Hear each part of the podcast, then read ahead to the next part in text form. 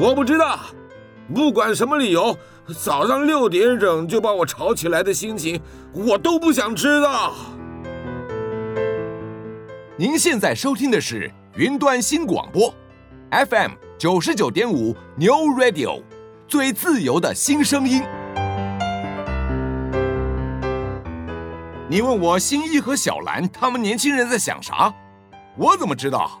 你怎么不去听萨瓦迪卡？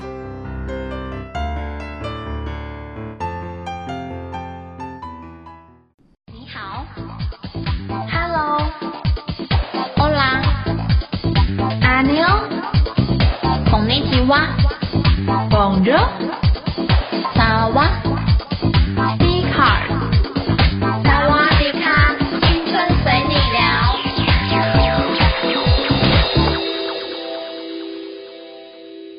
欢迎收听三晚迪卡，我是主持人荣仔。不知道各位最近过得怎么样啊？那我先来说说我最近的生活好了。其实最近啊，才是对我来说算是一个可以真正休息的一段时间。没错，因为其实这一次啊，在我们系上，我们的期中考周虽然在学校的行事历上只有规定是一周，可是事实上，课程的教授啊，分别把可能期中报告、作业、考试延后到了很后面。也就是说呢，其实啊，我们的期中周是。把它延长，差不多维持了三个礼拜。尤其对我来讲啊，在期中考之后又有好多个嗯重大报告，就是蛮蛮需要花时间去准备的。那要报告的时长也都蛮长的。结果最近啊，差不多是呃，我终于可以喘一口气的时候了。哦。真的是也是蛮累的，每天这样子准备啊，不然就是跟小组的同伴们一起讨论啊，讨论到可能晚上十二点多的日子，终于可以松一口气了啦。好啦，那不知道，嗯，各位听众在休闲的时候，就是在对你们来说是放松休息的时候会做什么？可能是出去玩，出去逛街，又或者是在家当一整天的沙发马铃薯。不知道各位是哪一种人？嗯，其实我呢算是两个都有的，应该算蛮中庸的类型嘛。我不知道可不可以这样形容。嗯，我会出去玩，我喜欢出去玩，我也喜欢在家当沙发马铃薯，就窝在床上或者是窝在自己沙发上一整天，然后可能看个剧啊，滑滑手机，累了就去睡觉。我知道非常的颓靡，对不对？可是我觉得啊，人生有时候就是这样，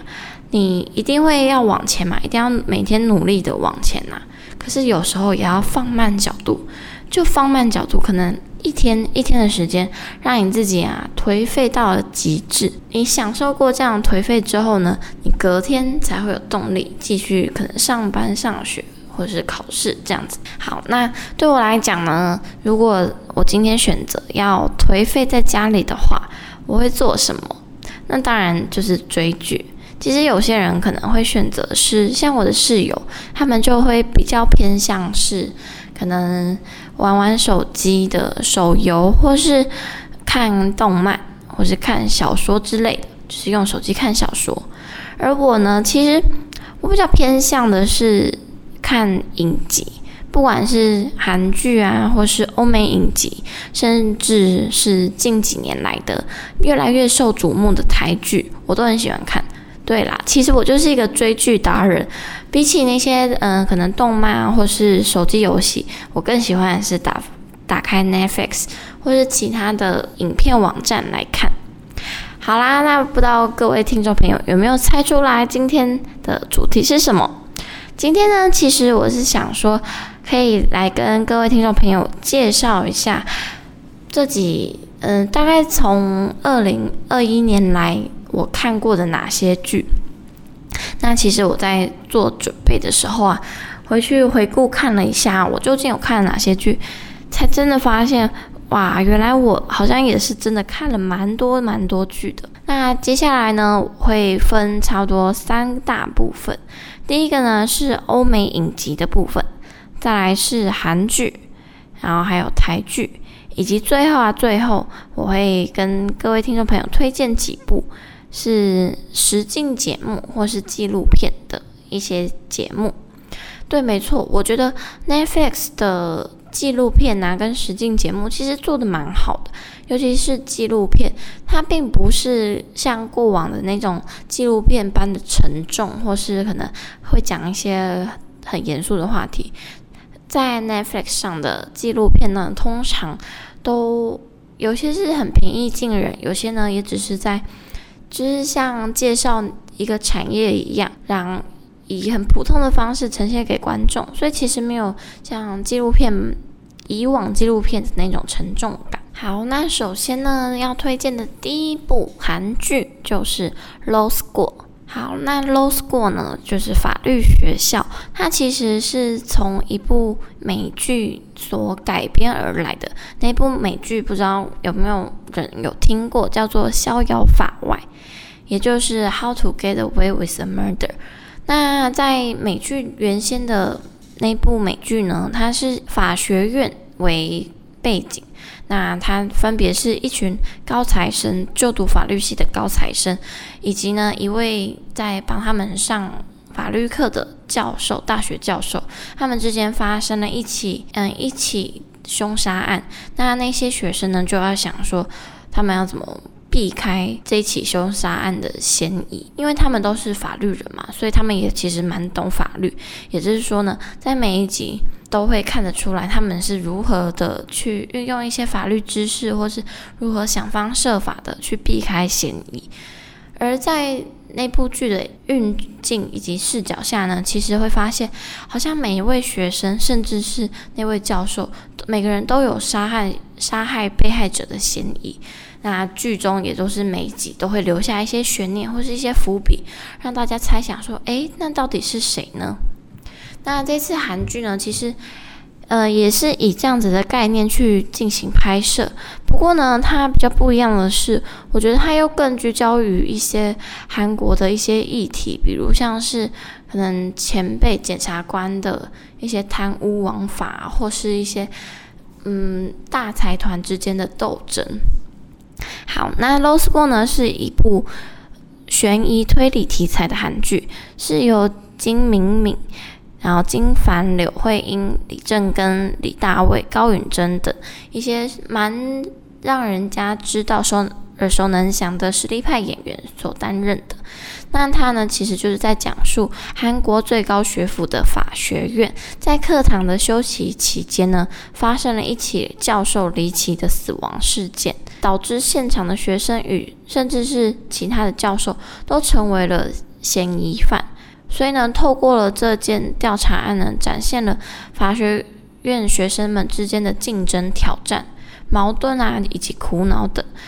会想要看这部剧啊，是因为其实我已经看过，在之前我就已经看过了美剧，也就是最原先的那个版本。那我就想看，嗯，韩剧翻拍美剧的话，会是什么样的风格呈现？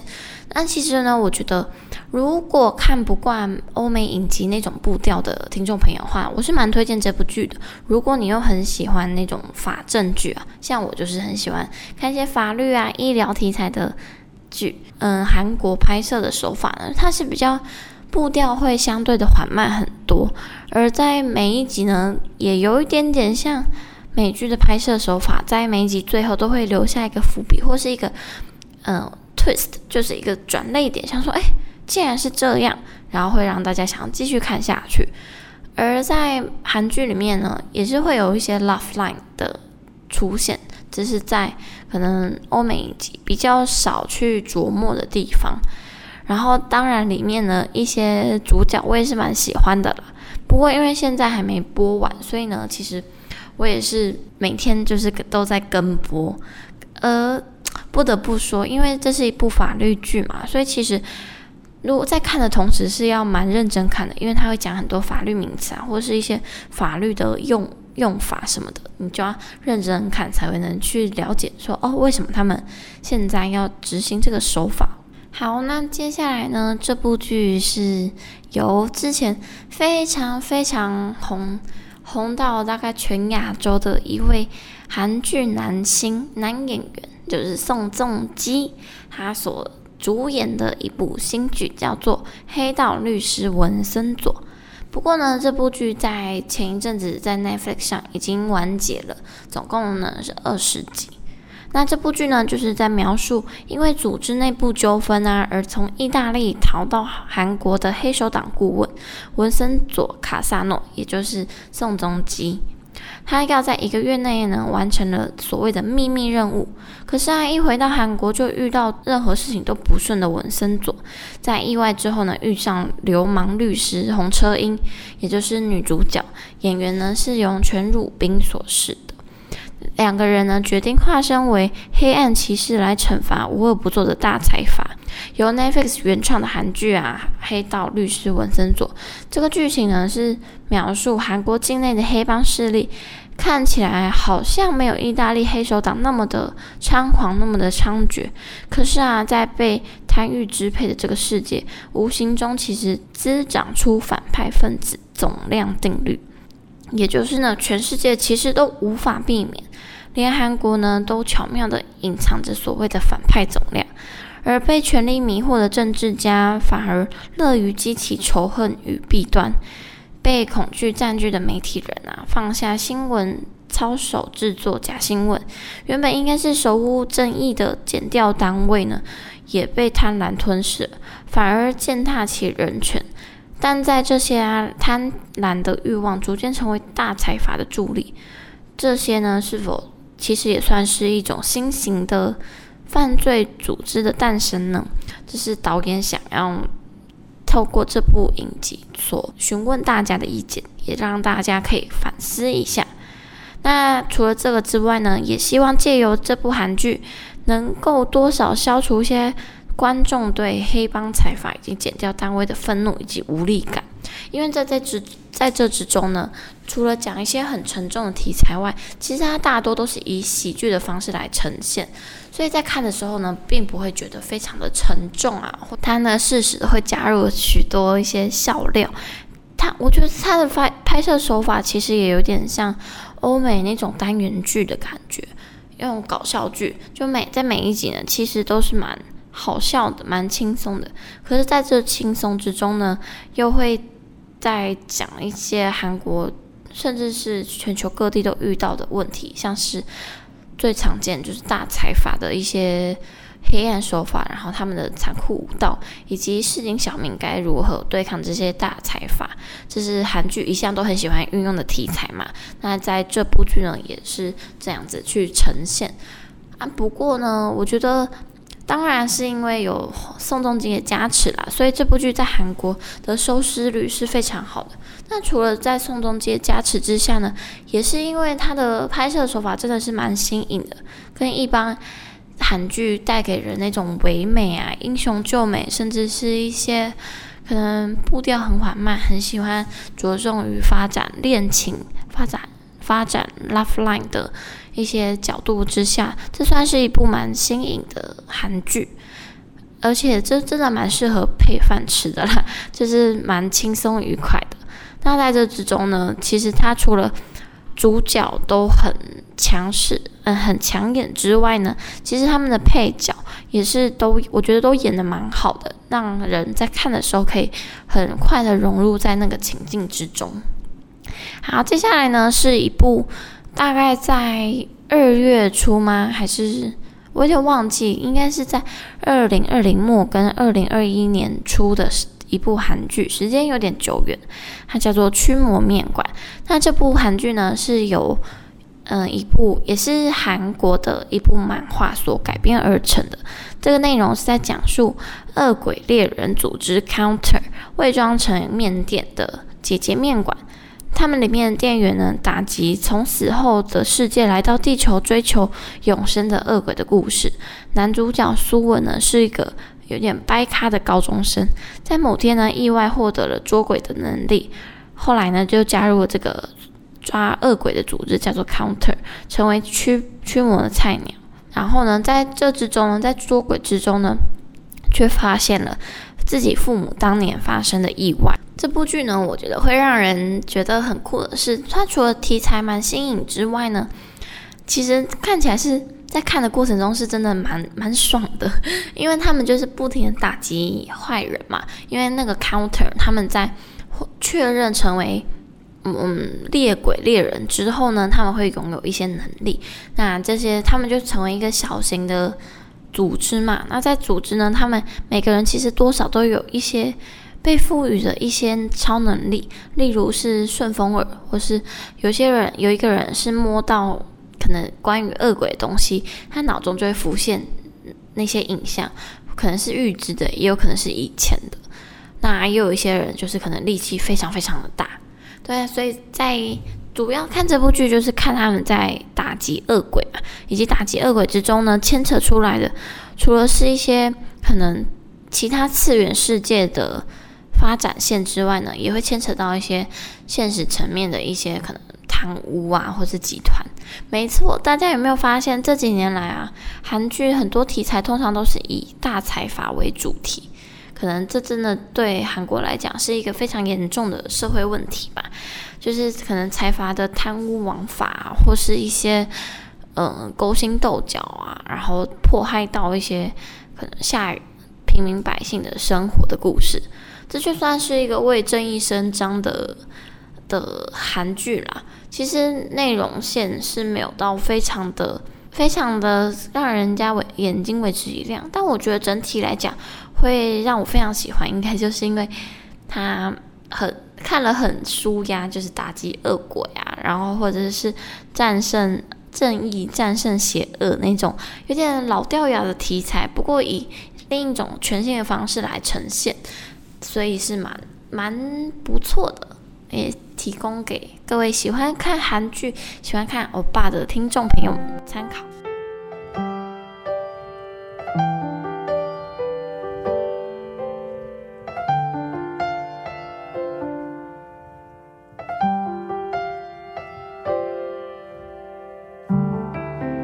日落的台北并不十分宁静，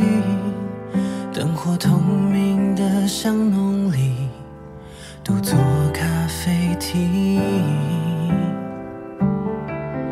想象着你是否也曾在此写下诗句？用什么词汇描述我和你？等待月光为你铺设路径，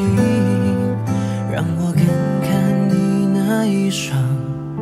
最爱笑的眼睛，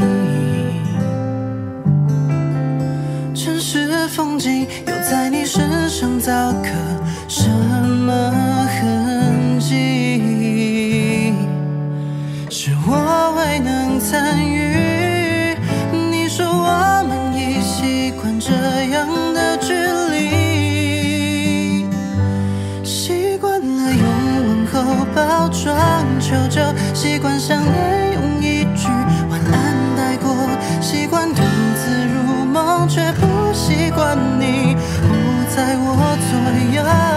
习惯了用微笑的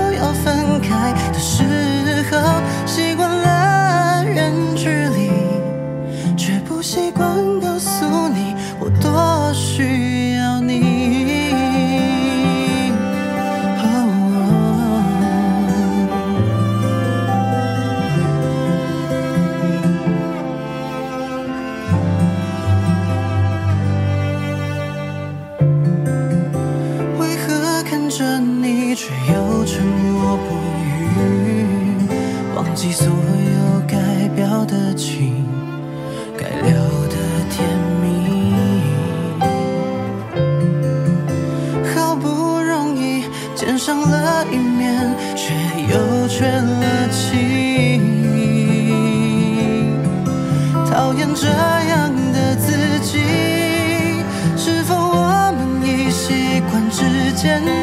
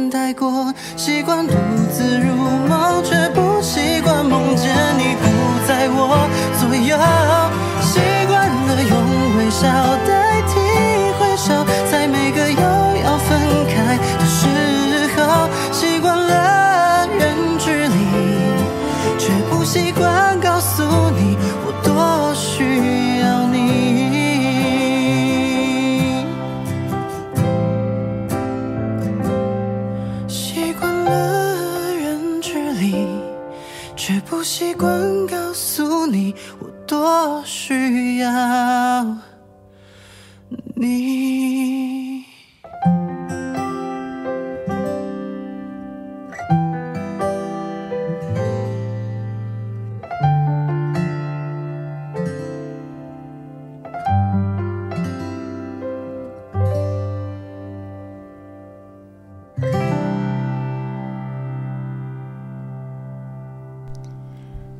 介绍完韩剧之后呢，接下来要介绍的就是欧美影集啦。其实我原本是一个算是韩剧的忠实粉丝，然后对欧美影集也不太了解。但在整理过程中，我才发现，其实我默默的也看了很多欧美的影集，而且近几年来有越来越趋向于喜欢看欧美影集胜过于看韩剧的趋势。我也不知道这个跟有什么关系啦，但。我觉得有可能是因为近几年来的韩剧，可能好像没有几个是让我真的非常想要认真看，或是通常可能看到一半就会弃剧。那反而是欧美影集跟一些台剧，让我会比较喜欢想看下去。好，那第一个呢要讲的就是《太阳的召唤》。其实这部剧啊，在它刚上 Netflix 之后，我就会我就马上点开来看。结果在我看完的时候，发现哇，它已经登上台湾的热门榜第二名，所以在台湾也算是非常的受欢迎吧。好，那在刚登上 Netflix 不久后的全新影集《太阳召唤》，也就是《Shadow and Bone》，短短推出不到一星期啊，便攻占全球的 Netflix 冠军榜。台湾呢也是就是非常的热门，在它其实有点。冰与火之歌的色彩，可是呢，又有点像青春版的猎魔式的太阳召唤。这个呢，融合了奇幻、冒险、犯罪等刺激的元素。剧中呢，有浓浓的异国情调的世界观，更是为太阳召唤带来特殊又迷人的背景设定。而跟随着剧情闯入太阳召唤的世界后呢，就会发现，其实呢，它的。世界观是非常的特别的。好，首先呢，在讲这部小说的，嗯、这部剧的世界观之前呢，要先来了解所谓的格里莎宇宙。在格里莎宇宙呢，就是他们是一群拥有操控唯物魔法能力的巫师，其中呢，可以分为可以控制火、风、水，然后灯光，也就是光以及暗。暗就是黑暗的那个暗的自然元素，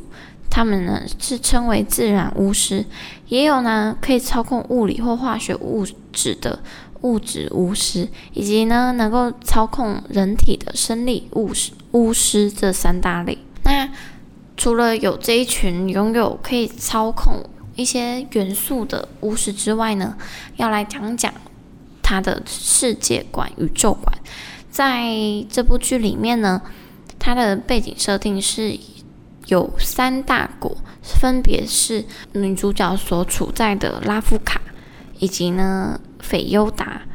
然后还有一个叫蜀韩的国家。而在拉夫卡呢中间，因为以前的一些人弄出来的一个叫做隐渊的深渊，它这个隐渊呢切割了拉夫卡。因此呢，拉夫卡现在成为了分就是一个国家，然后分裂成两部分，分分别是东拉夫卡以及西拉夫卡。那在这样子的情况下呢，就变得说，其实人们是没办法直接来往的，因为影院中间呢有一些怪物，所以呢，可是因为一些需求嘛，一些生理需求，所以呢，在拉夫卡还是会召集召集一些敢死队，敢死队呢就是要一起前往，通过这个影院，然后去运送一些物资。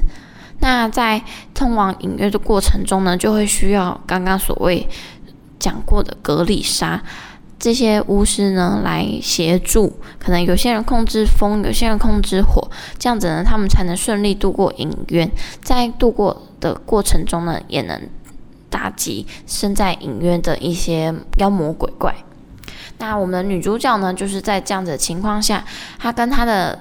青梅竹马一起参加了。一次的运送队，那在输送队的过程中呢，他们遭遇了里面的妖魔所攻击，所以呢，女主角在情急之下呢，就意外发现了她拥有召唤光的能力。而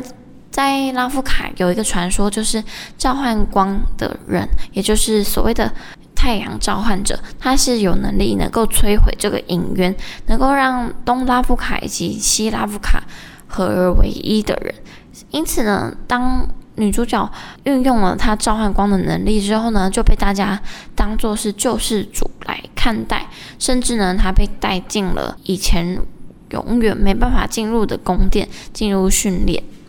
值得一提的啊，是在格里莎宇宙，虽然是作者巴杜格一手打造的幻想世界，但其实啊，每个地点都是受到历史上真实存在的国度而启发的。像是拉夫卡呢，便是以俄罗斯帝国为灵感；蜀寒呢，源于中国与蒙古帝国，就是带有一点亚洲色彩。因此呢，我们的女主角其实也是带有一些东方人面孔的感觉。他是拥有蜀汉血统的人，因此在小时候呢，其实是受到歧视的，因为大家一手一眼就可以能看出来是他不跟拉夫卡人是不太一样的。好，那菲尤达呢，则是来自北欧斯堪的纳维亚半岛的灵感，而在剧中呢，我们的女主角 Arena，她是拉夫卡与蜀汉的两国混血，这样的背景啊，不仅让她成为在剧中重要的角色，其实呢，也有一点影响到了阿丽阿丽娜的个性。那在原创的小说中呢，阿丽娜其实是来自拉夫卡乡间的孤儿，并没有像我嗯在 Netflix 影集上这样子的跨种族设计。不过这样的安排呢，让阿丽娜更有一些角色的层次，同时呢，也带给影集更符合当代多元的价值。其实呢，也巧妙的让大家在看剧的同时呢，一边注意到近几年来很受欢迎，也不是很受欢迎，就是备受讨论的种族议题。而在影集跟原著小说的众多不同之处呢，就是主创赫色了在受访时呢，就表示说，我们把原著小说当作圣经，将它视为参考基准。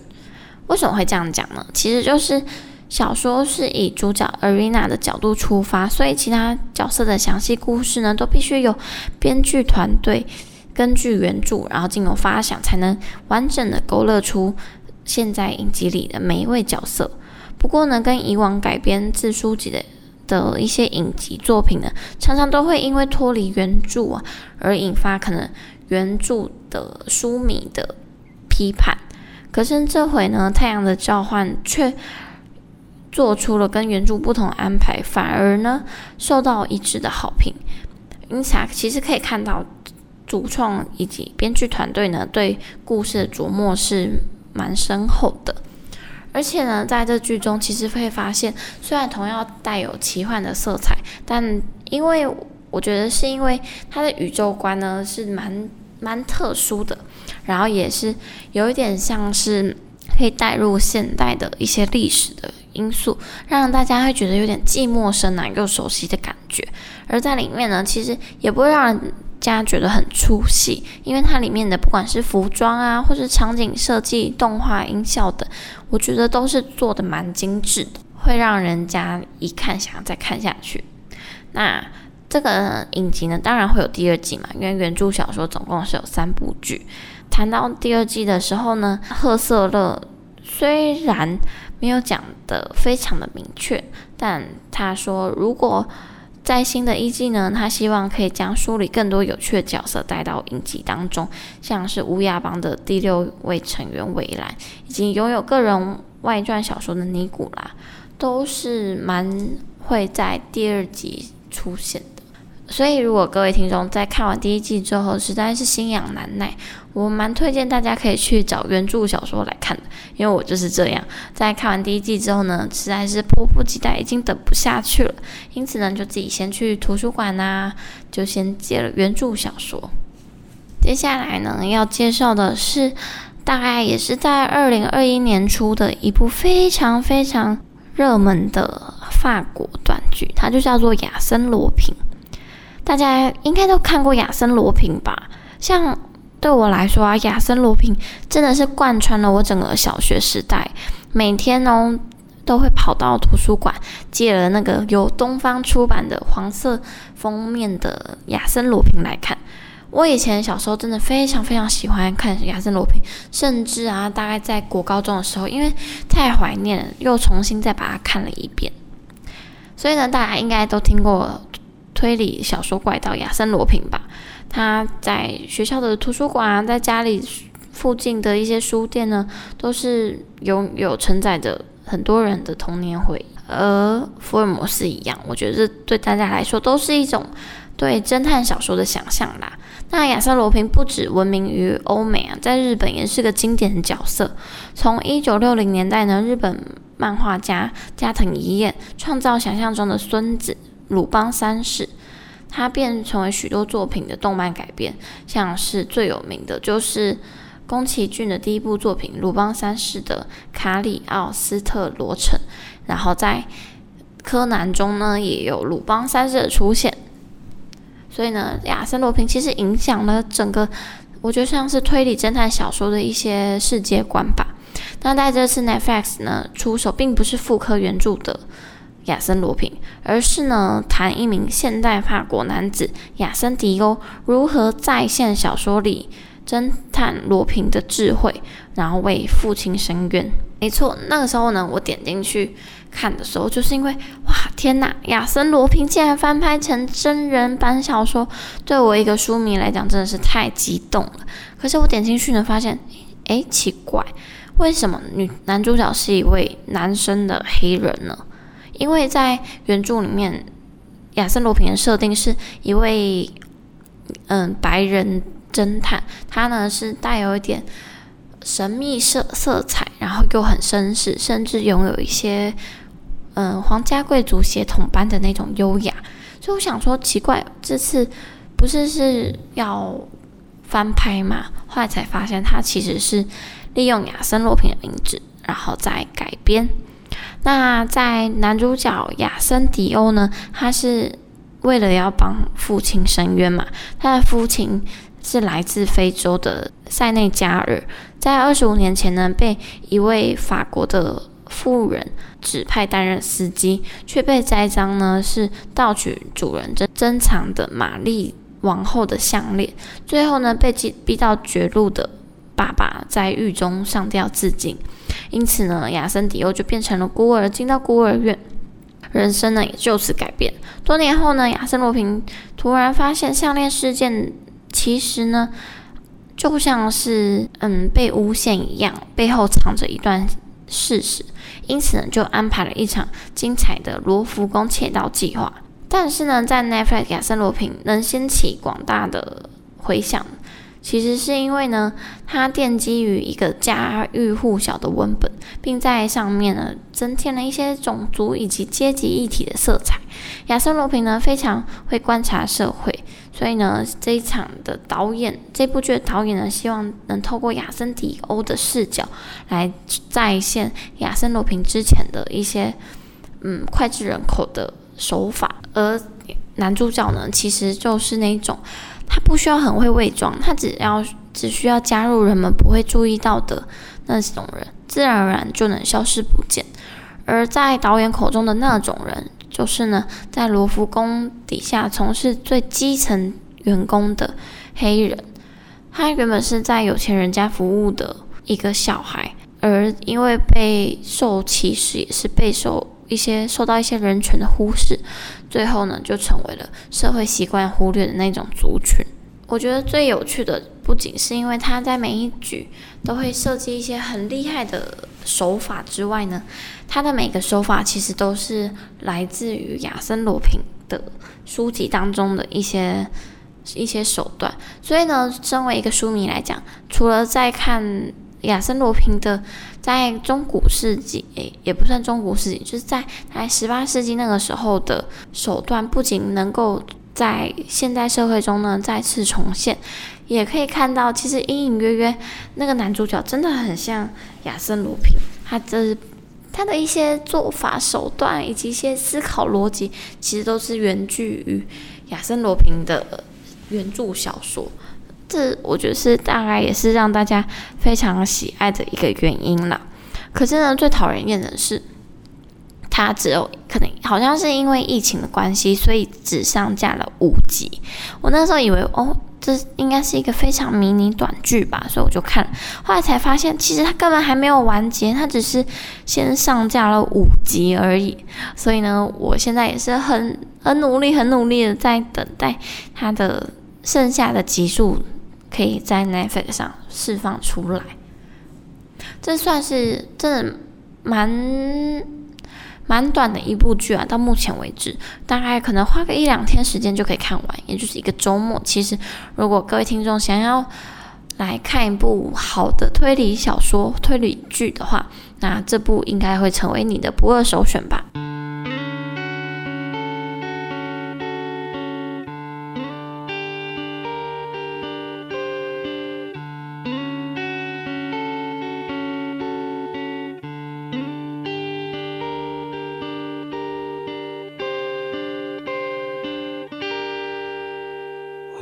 好像都是那种不能寂寞的人，不能一个人走在台北街头的人。霓虹灯照的夜色，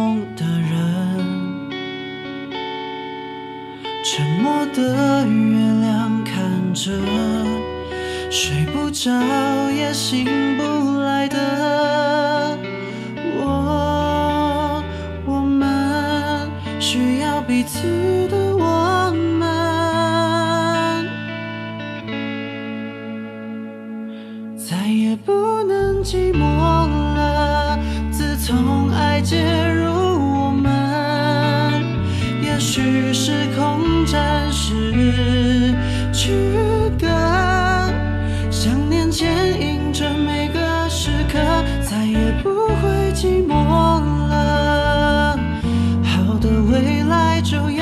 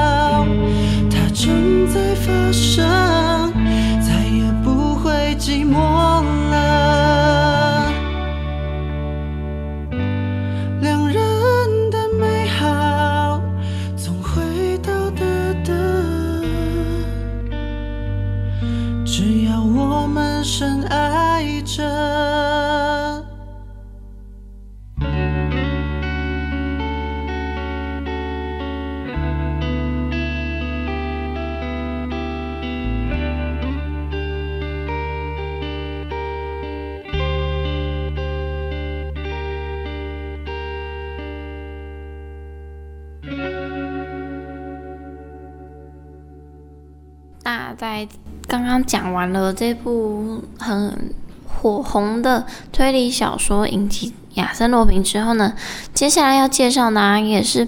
被称为是零负评，甚至是堪称 Netflix 神剧的一部欧美影集，那就是《后翼弃兵》。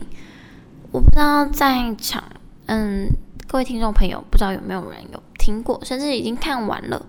那在 Netflix 全新影集《后翼弃兵》，大家大概在二零二零年的十月底上架呢，就在全球爆红。这部呢是由安雅泰勒乔伊主演的美剧，不仅也是被 Netflix 称为是史上最胖的神剧，更获得啊此生必看的零负评美誉，算是一个非常崇高至上的一个称号啦。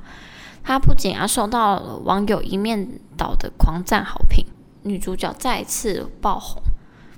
那《后翼弃兵》呢，是以一九五零到一九六零年代为背景，剧情呢是在讲述安雅泰勒乔伊所饰演的主角贝斯哈蒙，身为孤儿的他呢，从小就展现了超凡的西洋棋艺，决心呢要打破这个世界，这个由男性主导的西洋棋世界。同时呢，面对孤独内心的成长蜕变，一步步啊登上顶尖，成为大师的过程。那在这之前呢，先来介绍一下我们的女主角。她呢曾经出演了《女巫分裂异裂》，还有今年上映的漫威电影《变种人》。年仅二十四岁的安雅泰勒乔伊，近几年年来呢，作品产量非常的惊人。更有许多是惊悚片的最爱，让她受封为新生代的尖叫女王。她不仅拥有苏格兰、阿根廷、西班牙的混血血统，甚至啊是因为她有像洋娃娃般的空灵脸蛋，身材呢也非常的性感，让人家一眼就没办法忘记。Netflix 后翼弃兵之所以会上架，之前是没有被受到太多的好评，其实呢，主要是因为剧名实在是太难懂，甚至有点不好记。其实呢，“后羿弃兵”这四个字是指西洋棋比赛中的一种开局走法的专有名词。当先走的白棋选择这种开局方式之后呢，需要对手的黑棋也走同样的步伐，才算是所谓的后羿弃兵。不过啊，就算各位听众不懂西洋棋的规则，也没不用怕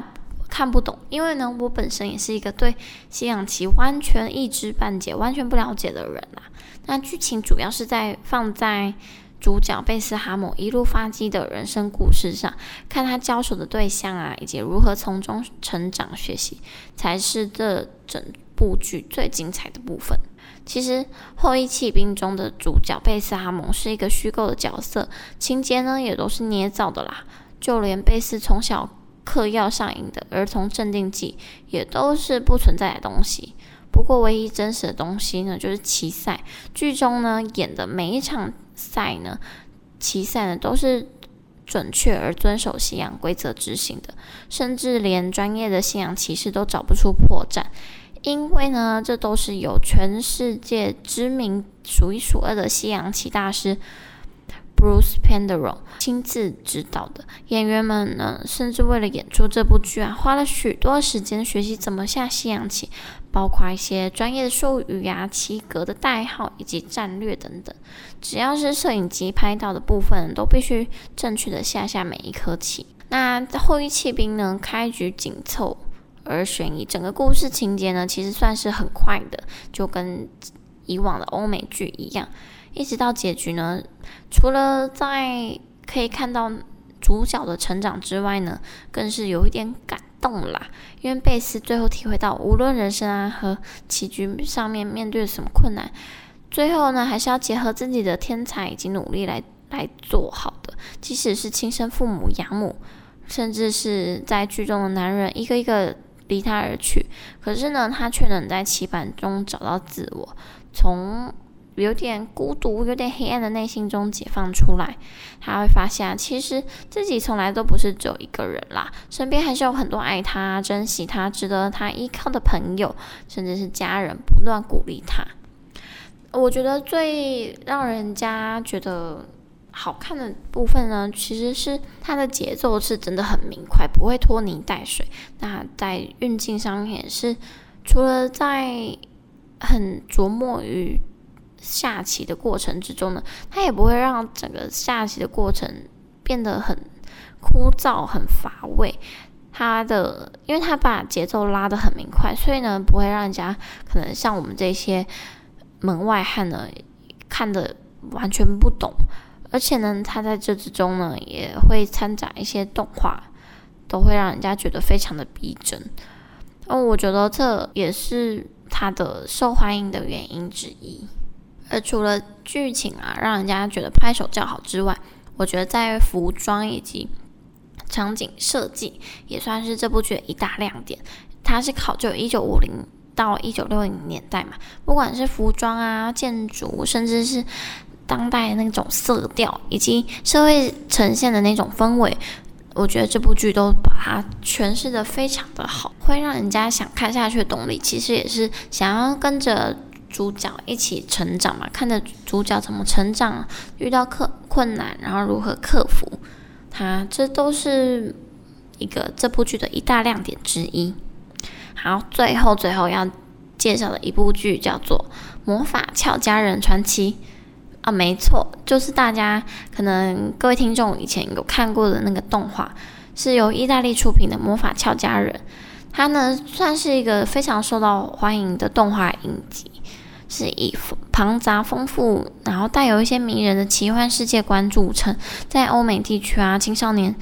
观众已经掀起了一股风潮。大概自二零零三年开播到今天呢，已经迈入了第八季。主角群呢是仙灵组，就是由七位少女所组成的。那我们第一季呢，在 Netflix 上所翻拍的，就是主要是介绍这七位仙女分别。其实跟最一开始《太阳召唤》有一点点类似的是，他们都带有一些奇幻的色彩。而在这之中呢，也有也都有那种拥有控制自然元素的人，像是在这在这里呢，也有那种控制风火。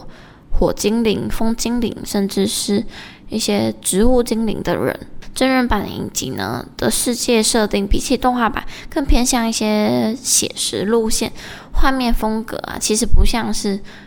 动画那样子的缤纷色彩，反而有一种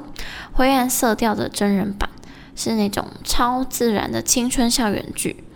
那其实呢，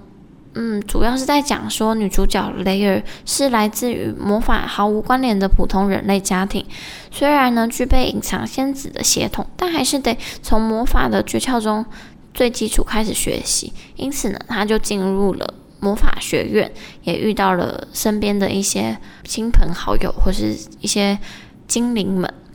那主要呢在里面当然还是有反派啦，反派就是被称为胶魔。那种邪恶怪物呢，是会让让人家置于死地的。不同于日系的动漫风格，这个魔法俏佳人传奇呢，其实并没有等到进入战斗之后才用回忆交代每个角色人物的背景，而是不断利用小那种片段来穿插在整部剧里面，可以一边让人家在看故事线进行时，一边可以了解。主角之前的一些回忆啊，以及铺陈。可是这部剧呢，其实在网络上的评价是蛮两极的啦。因为有些人会觉得说，这就是一部蛮中二，然后了无新意的麻辣奇幻青春校园剧，是没错啦。可是也有人很喜欢，像我就是蛮喜欢的。不过呢，我喜欢的原因其实蛮肤浅的，因为我本来就蛮喜欢看一些。嗯，可能奇幻小说啊，或是带有一些奇幻色彩的一些剧情。那这部剧也算是可以被归类为奇幻小说啦。虽然剧情可能有点芭乐，可是呢，不得不说，它里面的每位主角啊，我觉得都很漂亮跟很正。我觉得这就是一部由俊男美女所组成的一部剧。因此啊，虽然剧情可能不如想象中的这么的精彩，这么的新颖，可是呢，看着那些帅哥美女们，我觉得心情也是蛮开心的啦。所以这也是我会推荐给朋友、各位听众的一个原因之一。其实我们不就是这样吗？可能在前几部剧都是一些比较有点沉重，甚至要很专注才能去理解的那些剧剧集、影集。当然呢，在这之中呢。就是要偶尔还是要看一些可能无脑剧啊，或是一些芭乐剧，像是这部我觉得就偏向有点芭乐剧，甚至你在看一些很腐烂的爱情的时候，还能享受帅哥的颜值啊，甚至是身材，这大概是这部剧最大的亮点之一吧。而在这之中呢，其实我觉得。嗯，虽然芭乐，可是欧美影集都有一贯特色，就是它其实不太会拖泥带水，它整部剧的节奏呢也算是欢快的，所以也不会到真的让人家觉得哦怎么那么拖戏呀，然后甚至是会想要快转的阶段，它在这之中呢也还是会蛮让人家想要看下去的啦。好啦，那今天呢就大概分享了几部韩剧跟欧美影集。那其实呢，我刚刚有在前面有说过，还会想要推荐给各位观众，像是近几年来，嗯，近几个月来很受大家欢迎的台剧以及一些纪录片。那会在下下礼拜呢，继续跟各位听众朋友们来分享，然后一起，希望大家一起来当个沙发马铃薯，不仅是趁荣仔在。距离期末考的下段期间呢，可以放松之外，也希望听众朋友呢可以多一些参考啦，不会有所谓剧荒的情况发生哦。不得不说，我真的超怕遇到剧荒，可能当你要开始吃饭的时候找不到一部剧来配，对我来说啊，这是非常非常痛苦的。那希望今天听完介绍之后呢，可以让各位听众朋友有更多的选择。那我们就下周同一时间。再见喽！希望大家可以继续收听三碗 D 卡。那各位听众朋友，拜拜。名状太过肤浅的青春成了珍藏，你留给我的情话依然滚烫夜里。哦哦耶！你留给我的美丽无以名状，底片里的像雪糕的话，你留给我的忧伤，只能隐藏成了哦哦哦。